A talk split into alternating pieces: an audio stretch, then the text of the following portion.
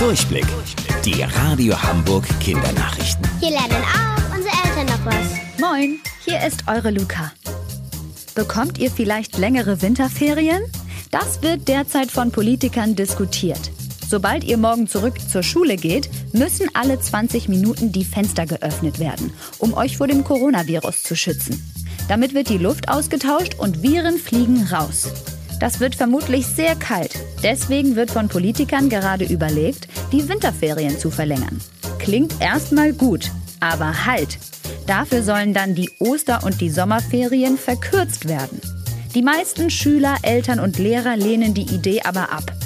Die Eltern können so kurzfristig keinen Urlaub nehmen. Es war ja sowieso schon so lange kein Unterricht und die Schüler treffen ihre Freunde in der Schule ja eh. Auch in der Politik sind sich nicht alle einig.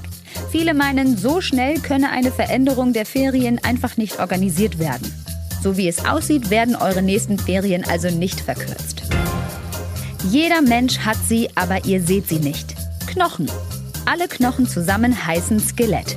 Das Skelett gibt unserem Körper Stabilität. Sonst würden wir nämlich einfach nur so herumflubbern. Ein Erwachsener hat ungefähr 206 Knochen. Bei Neugeborenen sind es sogar über 300 Knochen. Die wachsen während ihres Lebens immer weiter zusammen. Der größte Knochen ist der Oberschenkelknochen. Bei einem Erwachsenen ist dieser circa 50 cm lang. Der kleinste ist im Ohr. Der ist gerade mal 3 mm lang. Das ist ganz schön klein. Und wusstet ihr eigentlich schon? Angeberwissen. Bei einem einzigen Schritt bewegt ihr ganze 63 Knochen.